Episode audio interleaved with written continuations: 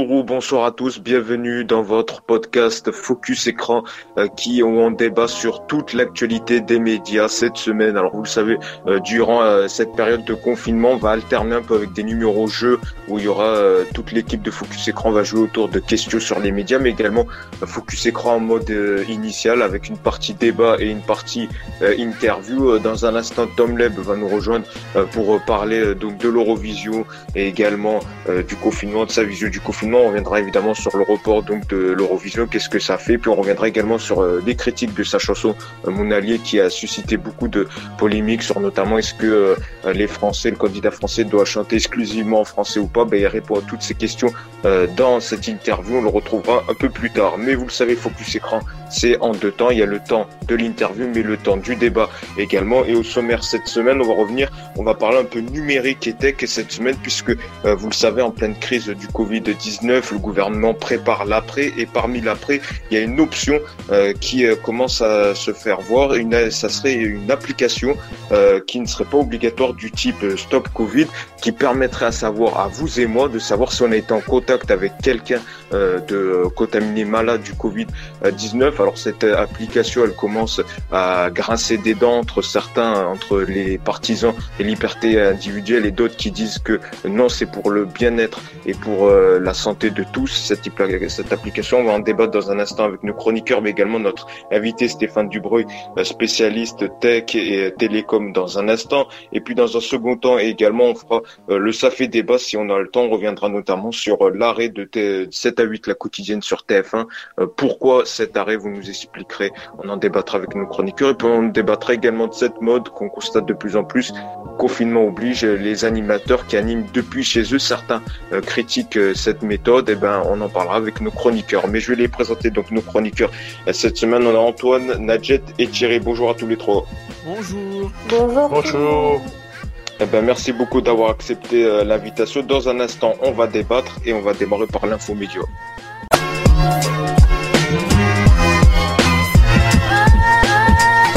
Et comme je vous l'ai dit lors du sommaire, donc on va vous proposer un, zoom. Donc on va parler un peu tech, numérique. On va parler donc de cette application euh, qu'envisage le gouvernement pour euh, l'après confinement. Euh, cette application donc qui s'appellerait Stop Covid, qui permettra de savoir à vous et moi donc si on a été en contact avec quelqu'un qui a été touché par le Covid 19. On va en parler avec Stéphane Dubreuil, spécialiste tech et télécom. Bonjour. Bonjour, excusez-moi, bonjour. C'est pas grave, merci beaucoup euh, d'avoir accepté euh, l'invitation euh, de Focus Écran, notre podcast. Dans un instant, nos chroniqueurs également auront quelques questions à vous poser sur ce sujet. Donc, je vous l'ai dit, je l'ai dit lors de cette introduction, cette application, donc, Qu'est-ce qu'on sait Comment elle va marcher? On sait que le gouvernement veut utiliser la méthode via le Bluetooth pour savoir si on a été en contact ou pas avec une personne malade, c'est ça? Oui, alors aujourd'hui, il y a en fait plusieurs applications à travers le monde, puisque celle mm. de la France n'est pas la seule, puisque ça existe déjà à Singapour, l'Allemagne est prête, la Turquie la déploie dans 48 heures.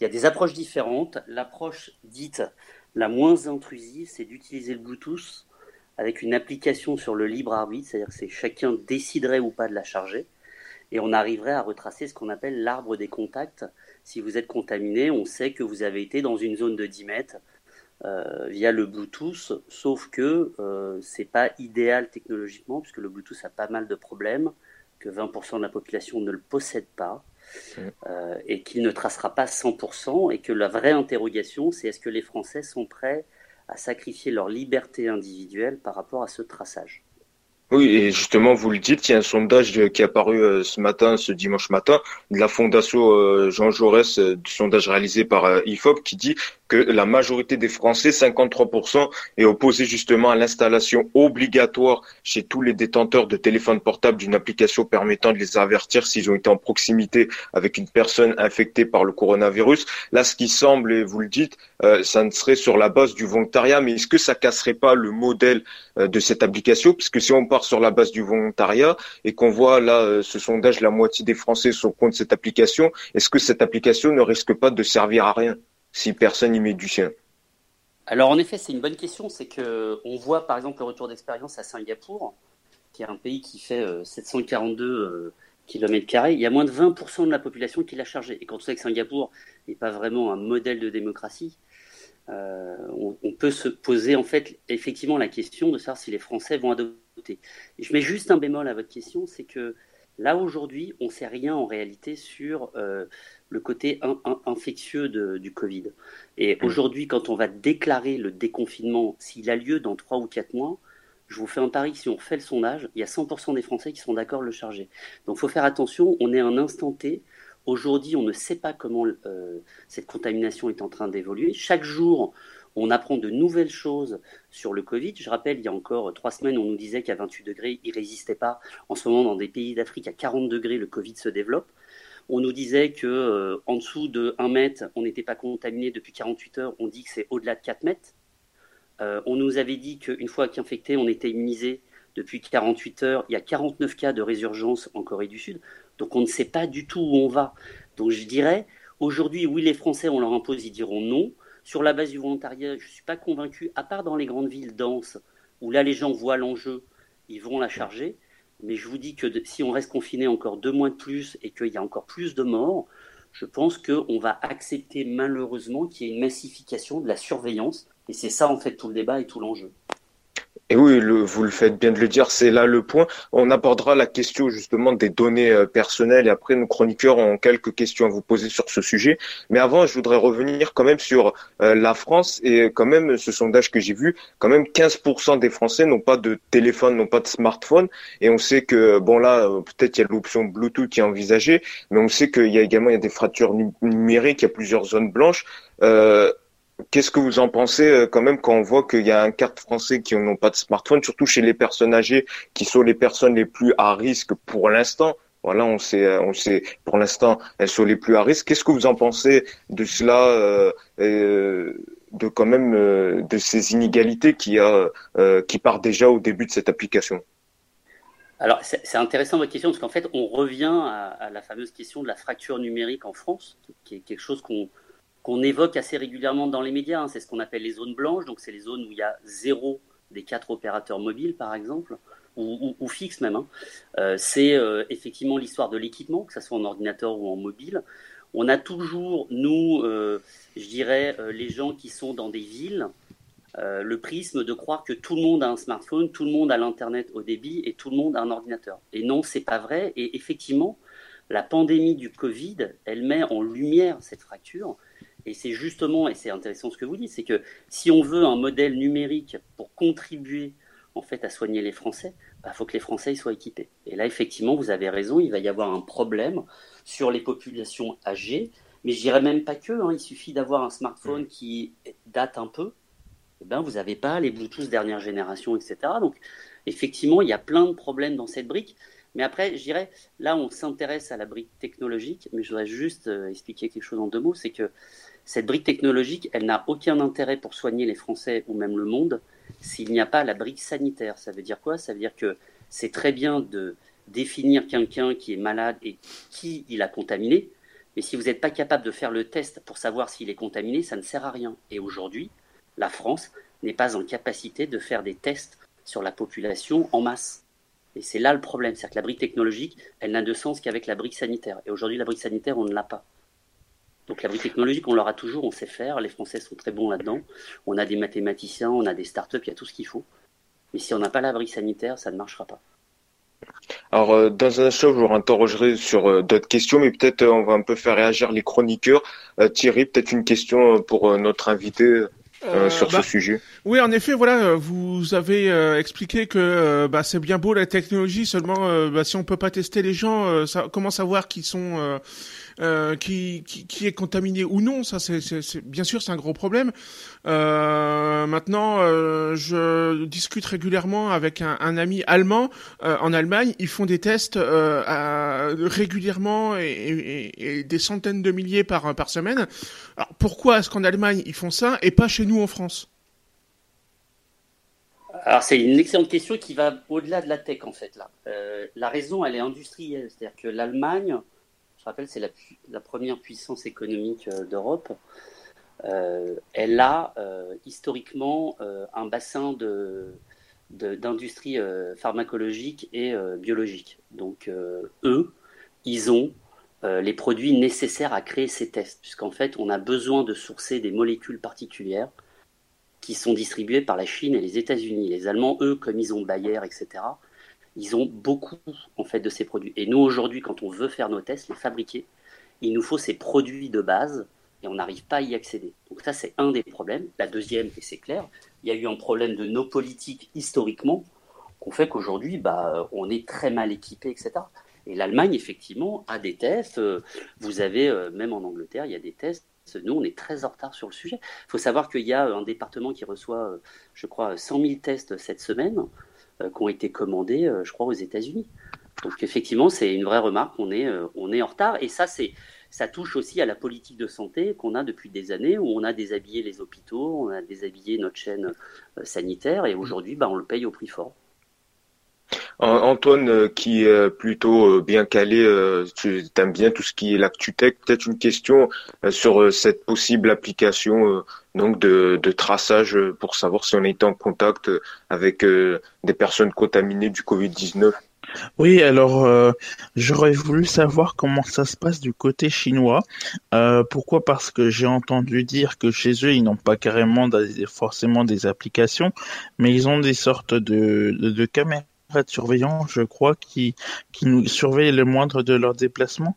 Et euh, comment ça se passe du coup pour eux? Est-ce que c'est vrai qu'ils ont des... j'ai cru entendre dire que si par exemple on, on est tracé, on a des points, un bonus ou des trucs comme ça. Euh, est-ce que c'est vrai? Alors en effet, sur la Chine, il y a euh, ce qu'on appelle une notation sociale. Donc la notation sociale, c'est quoi? C'est on regarde votre comportement dans l'espace public au quotidien et on vous donne des points. Donc c'est, euh, je vous donne un exemple, c'est je traverse dans les passages piétons ou pas, je crache par terre, je respecte les files d'attente, etc.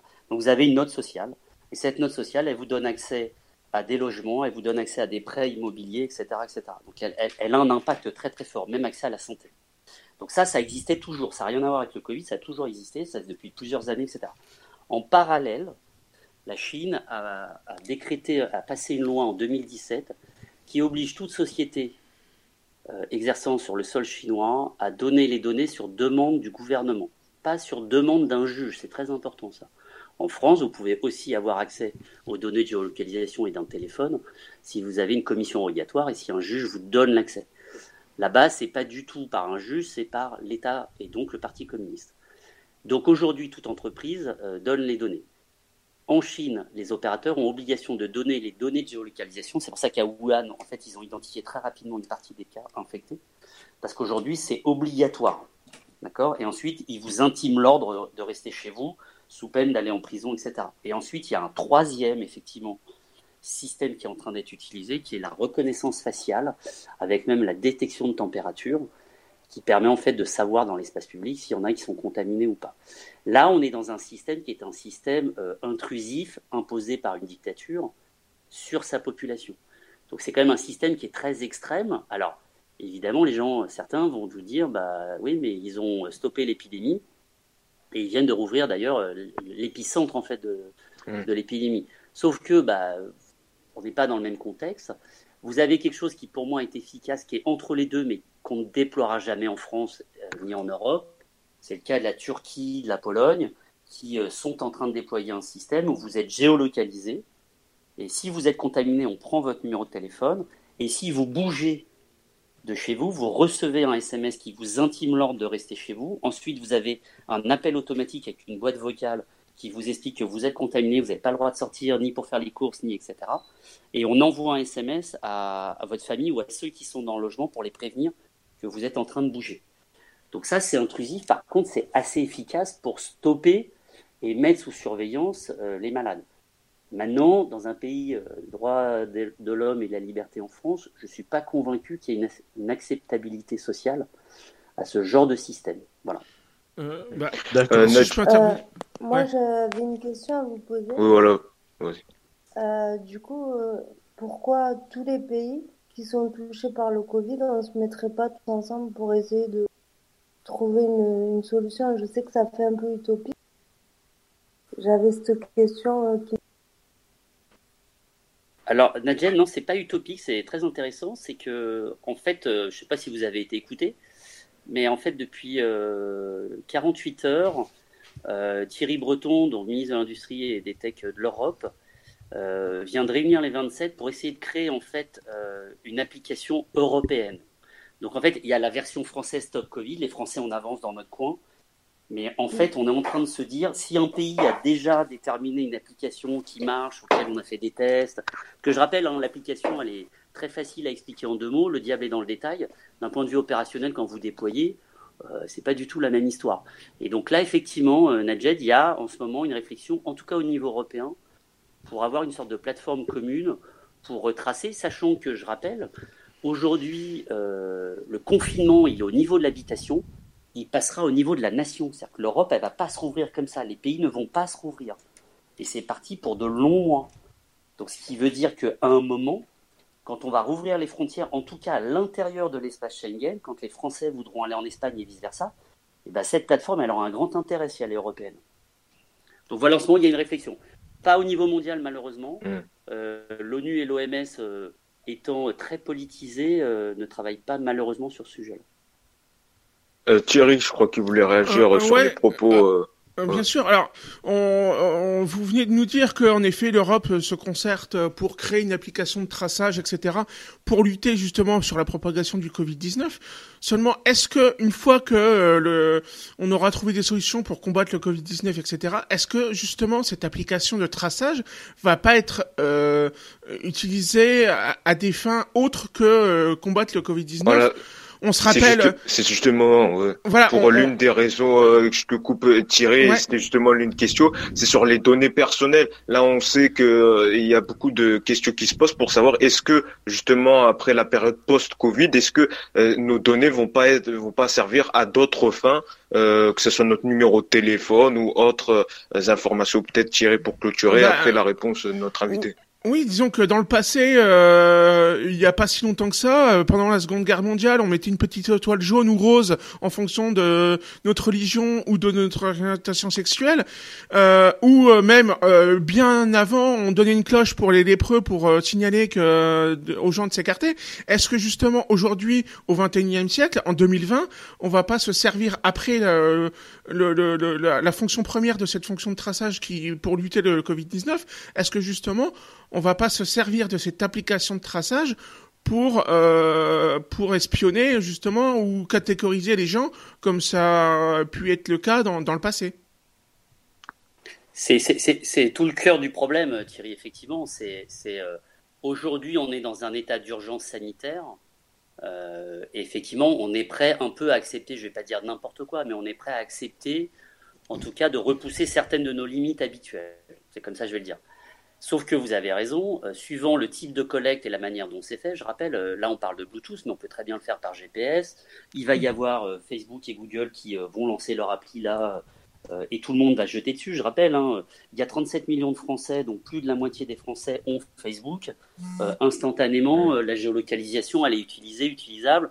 Quand on voit comment, je dirais, Facebook euh, respecte les données personnelles, euh, quand on voit l'histoire euh, de l'élection de Trump et le Brexit, on peut effectivement en douter et être très inquiet. et donc, je suis assez d'accord avec vous, c'est le gros problème de tout ça. C'est pour ça que le gouvernement, je trouve, dans son approche, le gouvernement français, il a, il a une logique de dire c'est sur la base du volontariat, c'est vous qui décidez. Donc en fait, le succès ou pas, il faut que 60% minimum des Français pour que ça, soit, ça ait un impact décisif et charger cette application. Donc, convaincre 60% des Français, c'est convaincre 40 millions de personnes. C'est énorme. C'est énorme. Mm. Donc, tout l'enjeu va être là. Effectivement, euh, certains ne voudront pas. Maintenant, c'est ce que je vous disais tout à l'heure en, préambule, c'est si on dépasse la barre des 200 000 morts, si on reste confiné pendant 3 ou 4 mois, je peux vous dire que les limites d'acceptabilité, tout le monde va les repousser. Donc c'est aussi ça l'histoire. C'est que si, euh, je vous donne un exemple, je, je, ne le souhaite pas, mais Mm. Si c'est confirmé dans une semaine que en fait, ceux qui ont été contaminés peuvent être à nouveau contaminés, ce qui est le cas de 50 personnes en Corée 45 jours après, c'est-à-dire qu'en fait, ça deviendrait une épidémie chronique, qu'on aura un vaccin ou un médicament que dans un an, un an et demi, je peux vous dire que les 40 millions de personnes qui vont être prêts à donner leurs données, on va le passer. Et vous avez raison, dans l'urgence, on ne va pas gérer le après. Ces données vont se balader, ces données santé qui peuvent intéresser les gouvernements, qui peuvent intéresser des sociétés de laboratoires, etc. On le sait tous. Donc évidemment, ça pose un vrai problème éthique et moral. Et ça, aujourd'hui, c'est compliqué parce que on est dans une situation d'urgence sanitaire et que là il y a des morts voilà. Oui mais ça n'excuse pas ça n'excuse pas même si en effet on est dans un dans un gros problème sanitaire enfin voilà un conflit sanitaire mondial je pense que ça ça doit pas servir d'excuse pour faire n'importe quoi et justement le après euh, qu'est-ce qu'on fait de, de ces données? Je pense que justement la situation est trop grave pour euh, dire ouais on s'en fout on on gère d'abord la situation sanitaire et après on verra. Non, je pense que c'est maintenant qu'il faut gérer ça aussi. C'est le après. Tout à fait. C'est pour ça que la, ouais, ouais, Thierry, tout à fait. C'est pour ça que l'approche du gouvernement français, elle est intéressante parce que c'est anonymisé. Euh, c'est vous qui, qui, récoltez les données euh, sur votre téléphone dans votre appli et c'est une fois, c'est si vous êtes contaminé que vous décrétez de donner les infos pour votre arbre de contact pour qu'on prévienne tous les gens avec qui vous avez été en contact. Donc c'est quand même assez, assez contrôlé. Là où je suis plus inquiet, c'est quand on va utiliser les données géolocalisées, et c'est les Facebook, les Google, et alors là, on a très très peu la main mise. Mmh. Euh, je rappelle, Orange, euh, sur demande de l'Europe, a donné les données de la France de manière anonymisée. Euh, c'est là où on a découvert en fait qu'entre la semaine du 23 et du 30 mars, 1,2 million de franciliens mmh. avaient quitté le Grand Paris. C'est comme ça qu'on le sait. Il y a donc 20% de Parisiens qui sont partis et 20% en banlieue sont partis en province. Donc c'est un million de personnes qui potentiellement sont parties avec le Covid pour le donner en province. C'est ça l'histoire. Hein. Euh, on l'a fait de manière anonymisée. Orange a juste donné des flux et a dit voilà ce qui s'est passé. Euh, dans certains pays comme la Russie, la Chine, etc., effectivement, eux, ils s'embarrassent pas de ça, ils anonymisent rien, ils savent qui est parti, où, combien de temps, etc. Donc euh, voilà, je, je suis d'accord. Pour moi, la méthode française pose quand même certaines garanties. Le Bluetooth, c'est pas quelque chose de, de très précis et, c'est anonymisé, c'est vous qui décidez. Hmm. Euh, maintenant, est-ce qu'on ne va pas passer sur du GPS Est-ce qu'il n'y a pas des applications que vous allez voir apparaître qui vont vous faire croire que vous allez être sauvé si vous installez cette appli et si vous donnez toutes vos données? C'est aussi ça l'enjeu, c'est que là on est qu'au début, vous allez voir qu'il va y avoir plein de choses qui vont apparaître un peu partout, vous promettant euh, d'être suivi, tracé et d'être protégé. Et dans les faits, ça va servir encore une fois à des sociétés pour avoir vos données. Donc effectivement, il faut, il faut se poser la question maintenant. Je trouve que l'approche, moins française, est plutôt assez sécurisée. Alors moi j'avais deux ou trois petites questions et après on fera un, dernier tour de table euh, pour clôturer le sujet. Déjà j'avais une question au niveau euh, euh, comment ça se passe l'application si quelqu'un euh, se déclare pas n'avoir pas avoir le Covid, qui n'a pas le Covid, alors qu'il a comment on saura que la personne a le Covid? C'est lui qui doit le déclarer sur la base de sa bonne foi ou alors ça sera son dossier médical? Bon c'est y a le secret médical. C'est ça aussi un peu comment euh, être sûr que sur la fiabilité de la personne qu'elle dit euh, que non, elle n'a pas le Covid, alors que peut-être qu'elle a. C'est ça en fait le problème, c'est que euh, c'est du déclaratif, donc en fait c'est. voilà, donc ça peut fausser le résultat. voilà, j'ai l'application, je me retrouve à l'hôpital ou testé, ou en tout cas mon médecin me dit vous êtes contaminé du Covid, vous restez chez vous parce que je suis pas dans un seuil qui est trop grave. j'ai eu de la fièvre par exemple, on me dit restez chez vous. Donc là, c'est à moi de dire attention, moi, a priori, j'ai le Covid et ça. Sauf que en fait, j'étais juste tout simplement une fièvre, donc déjà, j'ai pas le Covid. Donc ça peut créer comme un côté anxiogène, c'est que tous les gens que j'ai croisés, ils vont recevoir un SMS en disant attention, une personne en contact avec vous est porteur du Covid. Donc effectivement, c'est c'est pas quelque chose de d'obligatoire, de, mécanique, et donc il y a des aléas. C'est pour ça que je dis tout le temps, cette appli, c'est pas euh, l'alpha et l'oméga, on va pas s'en sortir mmh. avec ça. Et pour s'en sortir, déjà un, il faut qu'il soit adopté massivement, qu'il soit rempli de manière renseignée, de manière assez scrupuleuse. Et trois, surtout, il faut la brille sanitaire pour aller vérifier. Il faut vérifier, c'est-à-dire que vous allez, parce que sinon, quand on va, parce que cette brique technologique, elle a de sens dans la période du déconfinement principalement. C'est quand, a priori, j'espère dans quelques semaines, on va lever d'un point de vue régional d'abord les confinements, puis après national. Quand on va lever le confinement, tout le monde va sortir de chez soi. C'est à ce moment-là qu'elle a un intérêt. Mais elle a un intérêt que si je suis capable de tester les gens que j'ai testés. Parce que sinon, comme je suis déconfiné pour aller sur mon lieu de travail, moi je suis à la défense. je vais croiser 4500 personnes, 10 000 personnes, 20 000, 100 000. Donc si on me dit, je vais mettre les 100 000 en quarantaine, vous ne pouvez pas. Il faut les tester pour savoir. Parce que dans ces 100 000, il n'y en a peut-être que deux que j'ai contaminés. Donc c'est Puis il y a les personnes asymptomatiques qui ne savent pas qu'ils l'ont aussi. Voilà. Alors il y a les personnes asymptomatiques, mais depuis 48 heures, il y a pire. C'est que ceux qui sont soi-disant immunisés, ils redeviennent porteurs du virus. Alors là, il y a une étude, là, c'est depuis 48 heures, on ne sait pas. Mm. La Chine a le même phénomène, mais en tout petit nombre. Donc si ça s'était avéré, là, ça complique énormément la situation, parce que ça veut dire qu'en fait, il n'y a pas d'immunité. Il n'y a pas d'immunité dans le temps. Vous pouvez réavoir et être reporter. Donc là, ça devient très très compliqué. Ça veut dire que ce type d'application serait très très très importante. Euh, c'est vrai que Ouais. Euh, peut-être Thierry, vas-y. Ouais. Alors, euh, vous dites ouais, c'est vrai que les porteurs qui, qui l'ont déjà eu peuvent retomber malades et réavoir le, le, Covid 19. Euh, mais en gros, c'est une maladie où tout le monde sait mais ne sait rien. en gros, c'est un peu une grippe. Elle est nouvelle, donc c'est pour voilà, ça non, que... je suis d'accord, c'est nouvelle, mais en gros, c'est mm. c'est un peu comme une grippe en fait. Enfin. Façon de parler entre guillemets un peu comme une grippe, mm. mais voilà en gros peut-être c'est à cause on peut de ça que ça a causé du tort c'est à cause de ça du tort, c'est parce qu'on a pensé que c'était une grippe et que c'était euh, pas grave et que c'était banal, qu'on a sous-estimé et qu'on a eu ce temps d'impréparation et que maintenant peut-être pour euh, te contredire Thierry, pour une grippe, on crée pas une application, on dès qu'on on met pas les gens en confinement, on n'a pas plein de gens qui sont en réanimation. Donc c'est peut-être euh, justement ce, ce parallèle qu'on a fait avec la grippe qui euh, dans plein de gens qui ont dit oh bah c'est qu'une grippe, on n'a pas besoin de s'inquiéter, qu'on se retrouve maintenant dans une situation actuelle comme on est. Ah mais je, je, Pardon. non, non, oui, je suis d'accord. C'est vrai que on nous a caché. Alors, au niveau euh, gouvernement, alors que ce soit en France ou ailleurs, on nous a dit ouais, vous inquiétez pas, c'est rien. Après, on nous a dit ah attention, on va vous confiner. Maintenant, on nous parle de porter des masques quasiment en permanence. J'ai l'impression que, alors c'est vrai que c'est tout nouveau, on connaissait pas ce virus euh, il y a encore quelques quelques mois de ça, mais voilà, pourquoi ne pas nous dire tout de suite, voilà, c'est un truc, c'est une grosse saloperie entre guillemets, hein, vous m'excuserez du terme, mais c'est une grosse, une grosse saloperie. Euh, prenez euh, beaucoup de précautions, plus que qu'une simple grippe.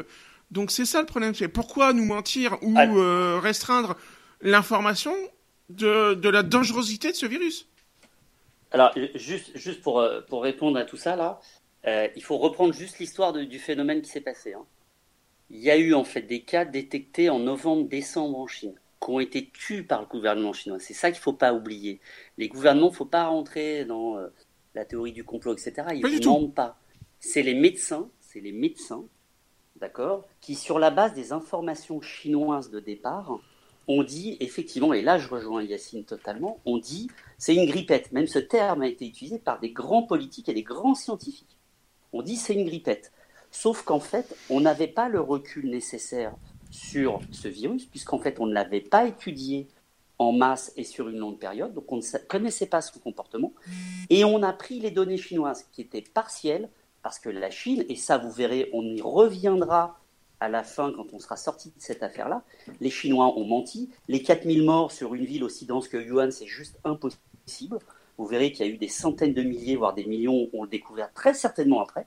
Sauf que comme on n'a pas eu les données, nous, quand le, phénomène est arrivé en février, il s'est déjà écoulé 3 à 4 mois. 3 à 4 mois, c'est énorme. Ils ne nous ont pas dit, en fait, les données. Ensuite, quand l'OMS a récupéré le dossier, a commencé à voir que ça se diffusait, ils ont commencé à dire, oui, en fait, c'est très, c'est une propagation importante, c'est-à-dire six fois supérieure à la grippe, mais ça n'a pas l'air d'être très grave. Oui, Sauf qu'à ce moment-là, les gens qui étaient contaminés, ils avaient entre 20 et 50 ans. Donc effectivement, la population sur laquelle le taux de mortalité est le plus faible. Sauf qu'après, quand ça a débarqué sur les catégories de 60-70 ans, là, on a vu que le virus était extrêmement dangereux sur ces personnes. Et c'est là où les taux de mortalité ont explosé. Je rappelle, le taux de mortalité sur la tranche des 70 ans, il est de plus de 15%. Quand vous rentrez à l'hôpital en réanimation, c'est une personne et demie sur dix qui meurt. C'est énorme. Mmh. Et donc ce phénomène-là, comme on n'avait pas le recul nécessaire, etc., tout le monde s'est planté. Je veux dire, les médecins de l'OMS, et là je suis totalement d'accord avec vous, la communication a été complètement erratique. Au départ, c'était c'est pas dangereux, faites attention, mais ça va. Je rappelle, il y a encore une semaine, à Londres, ils ne voulaient pas se confiner. Boris Johnson, qui l'a attrapé il y a dix jours, il disait je ne confinerai pas, c'est rien du tout. Je veux dire, on est quand même avril, mi-avril. Il y a eu des, milliers de morts en, Espagne et en Italie, il y avait encore des gouvernements qui ne croyaient pas. Et effectivement, au fur et à mesure qu'on a commencé à étudier le Covid dans tous les pays, à partager les données, ce que n'a pas fait la Chine, c'est là où on a découvert en fait la dangerosité, sa propagation. Et je vous dis, rappelez-vous au début, on a dit, ce virus ne résiste pas à 26, 28 degrés, cette donnée, elle est fausse. Il y a des gens qui sont allés se mettre au soleil en croyant qu'ils allaient être immunisés. Enfin, je veux dire, on a dit tout et n'importe quoi. Et donc, c'est là où je suis d'accord. Ce délai, en fait, d'hésitation des gouvernements a été ultra meurtrier. Et pourquoi l'Italie est fortement touchée? Parce que l'Italie, dans son, sa pyramide de démographie, a une population qui est assez âgée par rapport aux autres pays d'Europe. C'est pour ça que le taux de mortalité est très fort. Et après, il y a aussi l'équipement euh, sanitaire et hospitalier mmh. Un peu défaillant. Mais donc, effectivement, on, on, a, euh, on est passé de tout, à rien, c'est-à-dire euh, ne faites rien à maintenant restez chez vous, mettez des masques, mettez des gants. Je rappelle, il y a encore trois semaines, le masque et les gants, c'était pas obligatoire. Maintenant, on commence à dire c'est hyper important. Donc, on voit que il y a quand même aussi, euh, je pense, le manque de recul et de connaissances scientifiques qu'on fait que bah, on a fait des erreurs. C'est clair, il y a eu des erreurs de fait. Alors, euh, dans un instant, je vous poserai une question finale pour boucler le sujet, mais peut-être une remarque de Nadjet et Antoine. Euh, Nadjet, sur les derniers propos, et plus généralement, est-ce que toi, pour prendre un peu le pouls de la population, est-ce que toi, tu serais prête à télécharger cette, cette application si elle venait à nous être proposée? Et, euh, et euh, du coup, je voulais dire une chose que ce virus n'est pas dangereux, c'est pas vrai, parce que j'ai un ami proche qui est entre la vie et la mort. Donc, euh, ce virus, c'est pas qu'une simple prendre. Après, je voulais synthétiser par rapport à tout ce qui avait été dit que c'est vrai, on a on n'a pas été euh, vraiment bien informé on a été informé, je dirais, tard. Et il faut aussi que les gens comprennent quand euh, le gouvernement il dit rester chez vous. Il faut que les gens vraiment ils respectent, même si c'est pas facile de rester chez soi. Je, enfin, on le vit tout de manière différente, c'est sûr. Mais après, plus, moi je pense, je suis pas, je suis personne, j'ai pas la science infuse. Mais je pense que plus les gens vont sortir, moins on sera déconfiné à mon avis. Ah oui. Mais Bon, après, il y a une thèse qui dit, euh, je sais pas si vous la rejoignez, mais vous dit même après le confinement, le virus il va pas disparaître. Donc, euh, au pire des cas, malheureusement, on va être confronté avec ce virus. Et il y a, je crois, il faut qu'il y ait minimum 60% de la population qui l'ait pour qu'il y ait plus d'épidémie ou 80%, je sais plus, pour que l'épidémie se tasse. Donc, euh, il y a certains, bon, c'est la, la carte qu'a joué Boris Johnson et finalement il s'est rétracté en disant, on sort tout le monde tout le monde va être en contact avec le virus. Il y a ceux qui seront immunisés et qui n'auront euh, pas de gros symptômes, et ceux euh, qu'on aura euh, en réanimation et tout, les plus graves iront à l'hôpital. Peut-être pour réagir. Alors, sur, sur ce point-là, c'est la stratégie qu'a fait Boris Johnson, sauf qu'il viendrait trop pédaler, parce que déjà, un, il est à l'hôpital et il a été en réanimation. Et deux, tous les gouvernements qui ont voulu faire ça, il y a eu les Pays-Bas aussi. Tout le monde est revenu en arrière parce que comme on ne connaissait pas bien le virus, on s'est rendu compte au fur et à mesure qu'il était très très dangereux. Et en fait, le taux de mortalité, il a explosé. Donc, atteindre ce qu'on appelle l'immunité de groupe, c'est-à-dire 60 à 70% de la population qui l'a déjà eu, en fait, ça bloque la propagation du virus. Ça veut dire que si nous, en France, on devait avoir 60 à 70% de la population, c'est plus de 40 millions de personnes qui sont immunisées. Et donc, si j'applique le taux de mortalité, ça veut dire qu'on a eu, en fait, 40 à 50 000 morts. C'est ça que ça veut dire cette stratégie, elle n'est pas possible. Et c'est là où je rejoins Najeb. Il faut accepter ce confinement avec toutes les contraintes qu'il a. C'est le seul moyen qu'on a aujourd'hui. Pour se sortir de cette chose-là, il faudra un vaccin. Un vaccin n'est pas possible à fabriquer en dessous de 12 à 18 mois. Donc, on n'aura pas de, médicaments avant. Euh, la chloroquine, on ne sait pas trop où on va. Ça veut dire quoi? Ça veut dire qu'effectivement, après le déconfinement, on va vivre avec des règles euh, de distanciation sociale, c'est-à-dire les gants, le masque, pas être un mètre, etc. Qu'est-ce que ça veut Comment vous faites pour les transports en commun? Euh, Ils sont bondés C'est ça. C'est beaucoup de gens qui disent euh, euh, bon, le, le, déconfinement, on le comprend, on le sait, mais euh, même le modèle économique, il n'est pas viable. Avec, euh, on voit, il y a plus de 6 millions de personnes qui touchent le chômage par, le chômage partiel et tout. Et les gens veulent reprendre leur boulot. Et c'est, je critique pas, évidemment. Je sais, le déconfinement, le confinement, il est nécessaire. Mais d'un autre côté, une attente qui disent, on a envie de reprendre notre vie d'avant, même si ce sera plus, ça sera plus comme avant, et qui disent, mais nous ok, les distanciations sociales, mais quand on voit le métro à 8 heures à Paris complètement bondé et tout, comment on le fait? C'est très juste, c'est que aujourd'hui, euh, ce qu'il faut comprendre, c'est que le déconfinement ne sonne pas la fin de l'épidémie. il faut se le mettre dans la tête. Le déconfinement, c'est la première étape de peut-être trois ou quatre étapes. On va vivre avec des règles de distanciation sociale. On n'aura peut-être plus la possibilité de se regrouper. Ça veut dire que les cinémas, les centres culturels, les concerts, les parcs, tout ça, ça va être fermé. Et donc ce qu'il faut comprendre, c'est qu'on va mettre un certain temps à réussir. Et ça, c'est dans le meilleur scénario. Dans le scénario d'un virus Covid-19 qui mute et devient chronique comme la grippe, alors là, ça veut dire que ça sera chaque année ou tous les deux ans qu'on aura des résurgences d'une épidémie mortelle à grande échelle. Et donc c'est là où aujourd'hui l'enjeu, il est vraiment de se confiner, essayer de le contraindre au maximum, de limiter sa propagation et d'arriver rapidement avec un médicament pour le tuer. Parce que je rappelle, plus il se déploie, plus il a de chances de muter. Aujourd'hui, a priori, il n'a pas muté. Mais s'il mute, euh, on ne sait pas où on va. C'est-à-dire que les vaccins qu'on est en train de préparer, ils ne seront pas opérationnels sur le prochain Covid. Donc tout ça fait que c'est là où je, rejoins Najab. Il faut, il faut être sérieux sur le confinement, même si c'est éprouvant pour tout le monde. Euh, moi-même, je vais vous dire, ne pas sortir, c'est très dur. Mm. Mais c'est une question de vie, à la fois pour moi, mais celle des autres aussi. C'est que moi, je, je l'ai têtu, je suis immunisé, mais j'ai pas envie demain, s'il y a une résurgence, de le propager, etc. Donc c'est ça l'enjeu. Et, euh, et aujourd'hui, je pense qu'il faut faire très attention. Et pour conclure, pour moi, parce que je suis désolé, je dois vous laisser, euh, mm. sur la partie technologique, la technologie, c'est pas une fin en soi. C'est une brique parmi d'autres. Et je rappelle, c'est la symbiose entre une brique technologique et une brique sanitaire avec une organisation hyper carrée qui sauvera le pays et le monde. C'est clair. Voilà. En tout cas, merci euh, beaucoup. C'était passionnant euh, vraiment euh, de débattre sur ce sujet. Donc, Stéphane Dubreuil, je rappelle spécialiste des télécoms et tech. Merci beaucoup d'avoir accepté notre invitation. Donc, pour avoir parlé de cette application Stop Covid, vite fait, on va faire un débrief de l'actu. Merci beaucoup. Je tenais à vous remercier et c'était passionnant et à bientôt peut-être sur votre chaîne. Eh, merci, eh ben, merci beaucoup d'avoir accepté l'invitation. Tout de suite, on va faire un petit débrief de l'actu des médias en quelques minutes. C'est parti.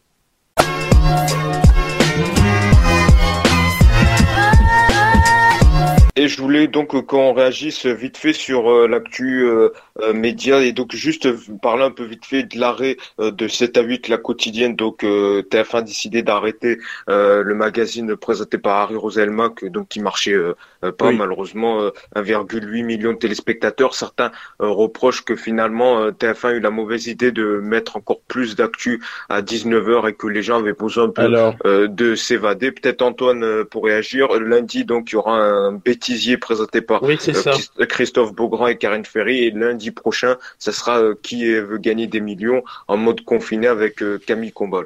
Voilà. On t'écoute, Antoine. Donc, j'ai appris la nouvelle aussi. Donc, c'est effectivement un bêtisier qui va remplacer l'émission. quand on compte. Est-ce que toi, tu es triste, toi, de l'arrêt de 7 à 8 alors non, pas forcément, non, parce que je trouve qu'il parlait un peu trop. Hein.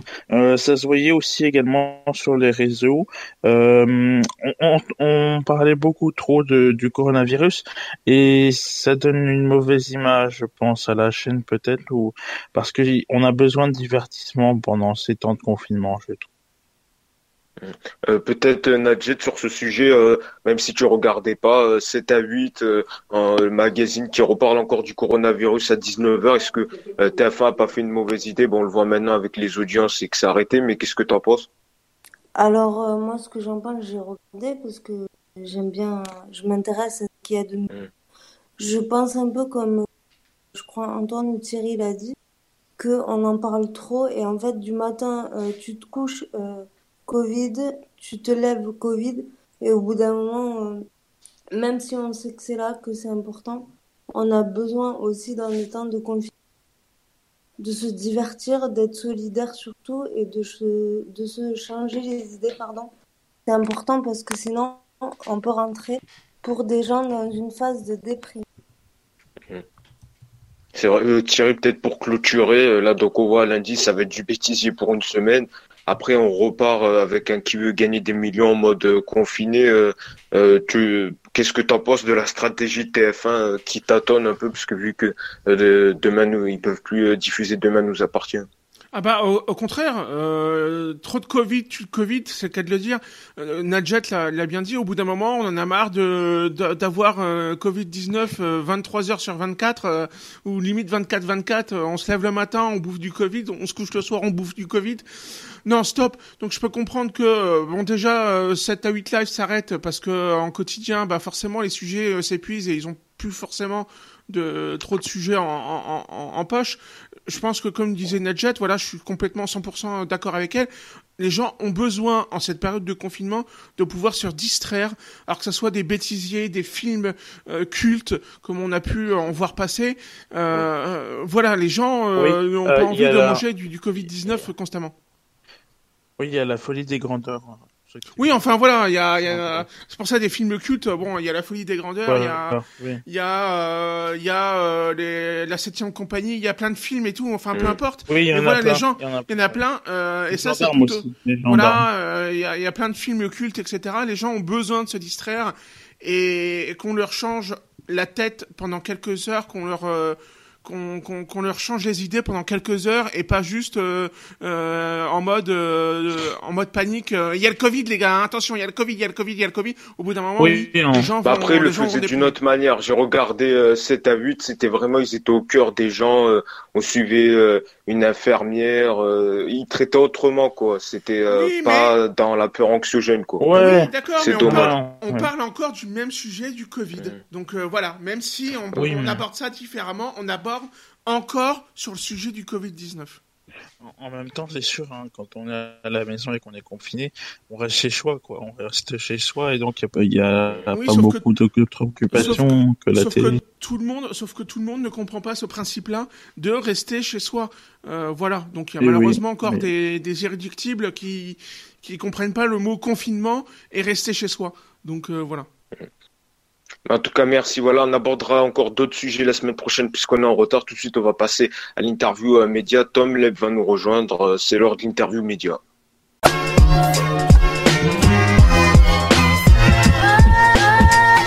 Et c'est donc l'heure de l'interview média cette semaine dans Focus Écran. Vous le savez, on va prendre, de, ça va être une nouvelle habitude durant le confinement. On va, chaque, va appeler chaque semaine les personnalités euh, médiatiques. Et cette semaine, on a le plaisir de recevoir Tom Leb. Bonjour Tom Leb. Bonjour. Merci beaucoup d'avoir accepté euh, l'invitation. Beaucoup euh, d'actu autour euh, de vous. Il y a le clip donc Monalier qui est sorti il y a quelques jours. On va revenir évidemment sur votre participation à l'Eurovision 2020. Mais avant, ça va être une première question comme ça qu'on demande à chaque fois. Vous, comment vous vivez ce confinement et quel regard vous portez sur ce confinement? Écoutez, je le, je le vis pas trop mal. Je le vis même assez bien puisque je prends ce, ce confinement comme une opportunité de de sortir de nos zones de confort, de travailler de nouvelles choses, d'inventer. Euh, le temps s'arrête, euh, le temps ne, disparaît pas. Justement, c'est comme du temps offert pour faire de nouvelles choses. Euh, euh, évidemment, la vie va reprendre. Une fois qu'elle reprendra, la vie va reprendre là où elle s'est arrêtée. Donc, en fait, c'est pas comme si on regardait les trains passer. Les trains sont arrêtés, donc autant mieux euh, être inventif au maximum, créatif au maximum, et pouvoir sortir de ce confinement grandi.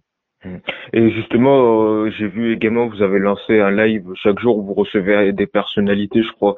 Euh, que, oui. Euh, oui. justement, d'où est venue cette initiative Expliquez-nous un peu. Je me suis dit, pour éviter de, de, porter, enfin de tomber dans un narcissisme complet pendant le, le, le, confinement, à être tous les jours sur les réseaux et, et parler de choses, je me suis dit comment interagir avec d'autres en parlant d'eux et en, et en ne pensant pas à soi, mais en pensant aux autres, en les faisant découvrir euh, aux gens qui, qui, qui suivent le direct, euh, et puis surtout simplement faire de l'échange sous forme d'humour. Euh, voilà, et donc j'ai eu l'idée de ce live tous les matins. Euh, bon, après, je suis pas le seul artiste, hein, j'en ouais, pas mais, mais voilà, c'était pour voir l'interaction avec des artistes et parler d'eux. Mm. Alors justement, ça a été l'une des conséquences euh, du Covid-19, donc c'est l'annulation de l'Eurovision 2020. Par contre, il va y avoir une sorte de grande soirée où chaque artiste quand même va chanter son titre. donc déjà, vous nous confirmez que cette soirée aura bien lieu, c'est ça? Oui, vous me parlez du 16 mai là Oui, c'est ça, oui. Oui, oui, c'est ça. Ouais, le 16 mai, bien sûr. Bien sûr, c'est d'ailleurs une super initiative parce que je trouvais dommage de, de qui que ce 16 mai-là, il ne se passe rien, alors que c'était la soirée tant attendue de l'Eurovision. Donc là, leur idée de faire une sorte de rassemblement euh, des artistes chacun chez eux et de, et de faire quand même quelque chose sur le, le, le confinement et d'en parler, d'envoyer un message positif, je trouve que c'est c'est une excellente idée. Et justement, euh, vous avez dû être triste face à cette annulation euh, du concours parce que c'était un, un, un, sort de rêve pour vous de participer et représenter la France à l'Eurovision. Bah, en fait, pour vous dire la vérité, euh, quand on m'a annoncé que c'était annulé, euh, j'ai évidemment, j'ai tout de suite connu la raison, évidemment. Euh, je me suis dit, ok, là, ce qui se passe dans le monde, c'est sérieux, c'est très sérieux, c'est une situation complexe et particulière. Je ne peux pas euh, euh crier sur tous les toits que c'est dégueulasse que je ne fasse pas vision, sachant euh, l'ampleur des dégâts de ce virus. Donc, si, si vous voulez, j'ai centré le problème sur autre chose et j'ai dit, ok, annulons, c'est comme ça, il faut annuler pour, euh, pour sauver des vies. Donc, ne prenons pas ce risque-là. Donc, moi, j'ai très vite euh, euh, réalisé, en fait, ce qui se passait vraiment. Et je n'ai plus vu l'Eurovision, mais j'ai vu surtout l'importance de ce virus, en fait. Donc, donc j'ai évité l'égocentrisme, mais j'ai pensé plutôt au reste du monde. Et euh, justement, euh, c'est un peu abstrait sur les règles, mais pour euh, le concours 2020, ça veut dire que vous resterez toujours le candidat de la France, mais vous aurez un nouveau titre, c'est ça? Est-ce que vous avez plus d'informations? Alors, alors là-dessus, ça dépend de tellement de choses et c'est dans tellement longtemps, hein, c'est le au mois de mai, en 14 mois, que, que, que ça dépend de plusieurs choses. Je peux pas aujourd'hui m'exprimer là-dessus et, et, être certain de ça, puisque France Télé vont certainement euh, avoir de, de, nouvelles, je sais pas, obligations ou délégations, euh, c'est dans tellement longtemps que là c'est trop tôt pour s'exprimer. Je ne sais pas et eux non plus ne savent pas. D'accord. Alors on va revenir donc sur euh, le titre que vous allez interpréter, euh, Mon Allié. D'ailleurs, il y a eu euh, le clip qui est sorti cette semaine avec Solène Hébert qui joue dans Demain nous appartient. Racontez-nous un peu la jeunesse de ce titre, Mon Allié. C'est une deuxième version parce qu'avant il y avait The Best in Me, là vous l'avez un peu francisé. comment est venue cette jeunesse donc de cette chanson? Je pense que c'était en fait, je me suis dit, écoutons ce que, ce que, ce que dit le public français. Comme c'est une compétition où je représente la France et que du coup, ça ne tient pas qu'à moi non plus, euh, on est toute une équipe et tout ça, je me suis dit, OK, comment on va représenter la France? Écoutons ce qu'il dit. il y a eu pas mal de plaintes, comme quoi il y avait trop d'anglais. Et moi, j'ai entendu ça. J'ai dit, OK, je comprends, vu, vu le, le, le contexte musical que c'est et vu euh, la compétition, essayons d'arranger les choses. Donc, on s'est, on s'est basé sur euh, Destiny et on a créé une histoire surtout dans les refrains, puisque le texte était en français partout ailleurs. On a, on a surfé sur le texte euh, français qui était d'origine sur les couplets pour euh, boucler l'histoire en français avec, euh, avec cette histoire d'amour presque inespérée ou inachevée à travers de Destiny, qui, qui est resté au début du refrain, mais sinon c'était vraiment le principe d'un allié qui est à travers l'histoire d'amour. Et d'ailleurs, euh, vous en avez parlé de, c'est peut-être il y a même, c'est même jusqu'au ministre de la Culture qui a réagi dessus. Est-ce que vous, ça vous a affecté ou pas euh, que même jusqu'au plus haut de l'État, on réagisse euh, sur votre chanson, ce qui n'était pas le cas des précédentes saisons, et pourtant il y avait de l'anglais également? Ouais, euh, écoutez, non, moi je ne me laisse absolument pas affecter par ce genre de choses, très sincèrement, parce que je comprends tout à fait, c'est tout à son honneur de défendre la langue française. Après, euh, si vous écoutez euh, ce, qu'il a dit, euh, il, ne, ne s'en prend pas vraiment à moi, il s'en mm. prend au principe de chanter en français. Donc, donc je, je peux pas je peux pas être vexé par ce qu'il dit, puisque lui, son but est de défendre la langue. Donc, je comprends très bien. D'ailleurs, comme j'ai vu ses interventions, je dis oui, je comprends, je serais à sa place. Euh, J'irais pas non plus applaudir le fait qu'il y ait trop d'anglais. Donc, euh, donc je, je, j'ai tout de suite compris et j'ai compris son point de vue et j'ai trouvé que c'était tout à son honneur de s'exprimer là-dessus. Après, après c'est vrai que c'est l'Eurovision, donc c'est bien aussi d'avoir de, l'anglais pour pouvoir toucher le plus grand nombre. Voilà, c'est ça que j'allais vous demander, vous, quelle est votre analyse? Est-ce que selon vous, un candidat euh, français doit-il chanter 100% en français? Euh, Est-ce que chaque candidat doit chanter à sa langue maternelle ou alors non? Est-ce qu'il faut également de l'anglais? Non, moi je pense qu'il y a, je pense qu'il y a pas de règle. Je pense que la chanson doit être sincère déjà pour commencer. Et puis Simon m'avait dit, euh, tu vas chanter une chanson euh, pour l'horizon tout en anglais. J'aurais dit, mais pourquoi pas? Un, il faut que la chanson ait du sens. Deux, il faut qu'elle soit bien. L'anglais est une langue fédératrice qui rassemble toute l'Europe. C'est la première langue inscrite partout dans les aéroports et les gares. Donc, ce n'est pas non plus euh, c'est pas non plus une folie de chanter en anglais. Je veux dire, tous ceux qui ont gagné dans les dix dernières années, qu'ils soient euh, israéliens ou, euh, euh, hollandais, ils ont chanté en anglais pour pouvoir simplement donner au, au, plus grand nombre la possibilité d'avoir un point de repère dans la chanson. C'est tout. C'est pas c'est pas renier sa langue que de chanter en anglais. C'est simplement c'est une compétition de musique c'est un contest musical. Comme qui dit compétition dit euh, vouloir gagner et qui dit vouloir gagner dit vouloir toucher le plus grand nombre. C'est tout. Moi, je le vois comme ça. Je suis pas en train de renier la langue française. Ça n'a rien à voir. Mmh, c'est vrai que c'est un large débat et surtout on l'a vu ressurgir cette année sur justement euh, ce choix. Et justement là, vous, avez dit quelques mots. Euh, pour vous, quelle est la chanson parfaite de l'Eurovision? Quelles cases elles doivent cocher selon vous? Vous avez un peu dit au début, mais Ouais, là, vraiment, la première chose, et, d'ailleurs j'ai regardé sur les dix dernières années, euh, à part évidemment quelques exceptions qui sont tellement euh, exceptionnelles et tellement hors du commun et, tellement euh, presque folkloriques et, presque inattendues et ovni, mais sinon la plupart des interventions sont des interventions sincères, sans vouloir essayer de tricher, sans vouloir essayer d'en faire des caisses, sans vouloir essayer de de, de sur, euh, de sur, euh, d'en faire des caisses. C'est, l'habitude, c'est une chanson vraie, sincère, qui vient du cœur. Et je pense que c'est qu'avec ça qu'on peut toucher les gens. Alors euh, pour clôturer euh, l'interview, on demande à chaque fois nos invités, puisqu'il faut qu'ils s'écran, on décrypte euh, le monde des médias, et à chaque fois on demande est-ce que nos invités, ce qui sont des fervents téléspectateurs de la télé, surtout qu'en ce moment, le, vu le confinement, il y a plus de monde qui regarde la télé. Alors est-ce que déjà vous regardez la télé? Si oui, quels sont un peu vos programmes favoris? Alors, je suis pas vraiment quelqu'un de la télé, puisque justement, pendant le confinement, j'essaie d'être créatif et de, et d'être créé un maximum. Donc ce que je fais, c'est que je regarde des films, parce qu'en regardant des films, on, on s'inspire beaucoup de choses. J'écoute des albums, des chansons, je lis. Euh, mais les programmes télévisés de divertissement, euh, j'essaie justement de pas tomber dedans pour rester un maximum euh, créatif. Hmm. D'accord. Bon, en tout cas, merci beaucoup, Tom Leb, d'avoir accepté l'invitation de Focus Écran. On le rappelle, votre titre Mon Allié disponible euh, sur toutes euh, les plateformes. Et on suivra cette soirée du 16 mai également, où euh, évidemment vous interpréterez votre chanson, une grande soirée qui rassemblera toutes les nations. Merci beaucoup d'avoir accepté l'invitation de Focus Écran. C'est ainsi que s'achève le podcast. À bientôt. Merci beaucoup. Et on remercie beaucoup Tom Leb d'avoir accepté euh, l'invitation de Focus Écran. C'est ainsi que s'achève cette semaine ce numéro de Focus Écran. Je remercie euh, Thierry Nadjet et Antoine de m'avoir accompagné euh, cette semaine. Vous, Focus Écran, vous l'écoutez quand vous voulez, où vous voulez, durant la semaine. Apple Podcast, Spotify, Google Podcast et toutes les plateformes de podcast. D'ici là, passez une très belle semaine et surtout restez chez vous.